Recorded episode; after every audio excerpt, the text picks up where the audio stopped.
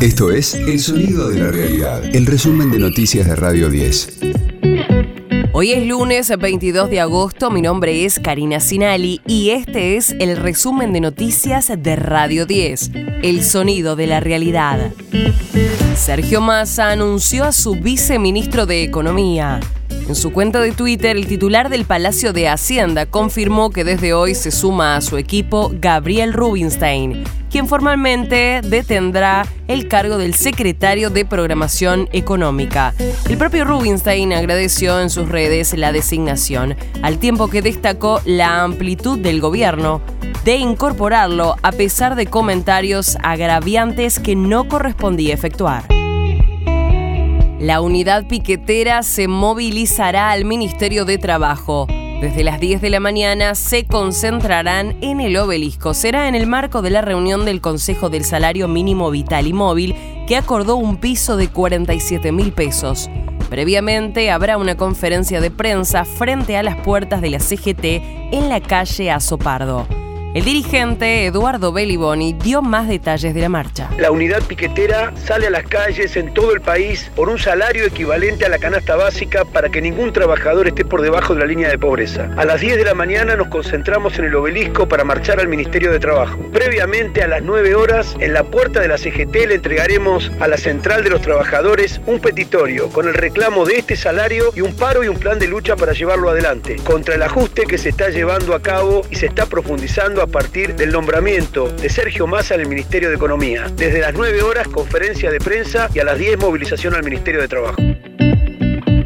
Continúan los alegatos por la causa de vialidad. El fiscal Diego Luciani presentará oficialmente el pedido de prisión preventiva en contra de Cristina Kirchner. Carlos Castañeto, titular de la AFIP, cuestionó su accionar y lo acusó de ensañamiento contra la vicepresidenta.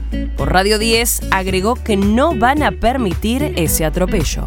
Yo veo que hay un ensañamiento hacia la vicepresidenta. No me parece correcto el accionar del fiscal, donde tiene apreciaciones muy fuertes y fundamentos. Más allá que quieran poner presa a nuestra líder, vamos a permitir que se base en mentira. Nosotros tenemos que tener una justicia que realmente explica la ley y que no, no interfiera. No hablo de la justicia en general, sino en algunos casos que tengan intereses políticos. Si no, pasa lo que pasó en Brasil este, con el juez que terminó de vicepresidente.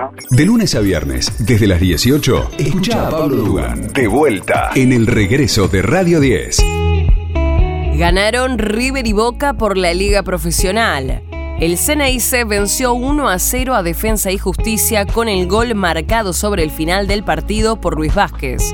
En tanto, el millonario venció 3 a 0 a Central Córdoba de Santiago del Estero con tantos de Pablo Solari, Miguel Borja y Bruno Zuculini.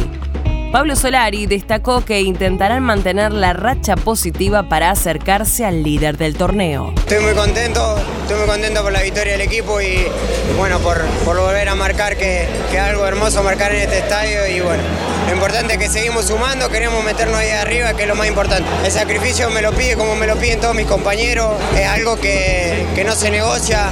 Me pedía que estemos más cerca porque por ahí estábamos un poquito lejos de los volantes y había mucho espacio y bueno, en el segundo tiempo creo que lo hicimos mucho mejor y bueno, gracias a Dios no pudimos llegar a la victoria. Es importante seguir sumando para, para ponernos ahí arriba que nuestro objetivo es pelear el campeonato. Ecosistema Cripto.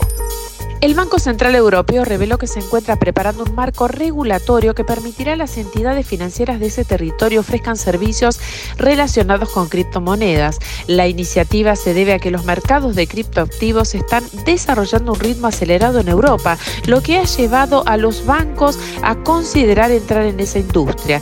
Lo que buscan es garantizar que los clientes transaccionen de una manera segura y sólida, explicó un comunicado de la entidad financiera. También evaluarán todo lo que tiene que ver con las políticas internas de cada banco y si sus procedimientos son adecuados para identificar y evaluar los riesgos exclusivos de los criptoactivos.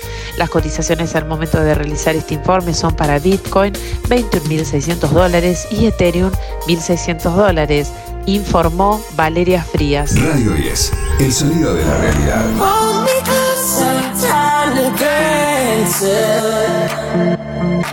Britney Spears y Elton John confirmaron en sus redes oficiales que sacarán el próximo 26 de agosto el tema Hold My Closer. Está basada en el viejo hit Tiny Dancer, lanzado en 1972 por el músico británico. Será el primer simple de Britney desde su álbum Glory, publicado en 2016, y su primer lanzamiento desde que en noviembre pasado dejó de estar sometida a una tutela legal, un juicio que se prolongó durante 13 años.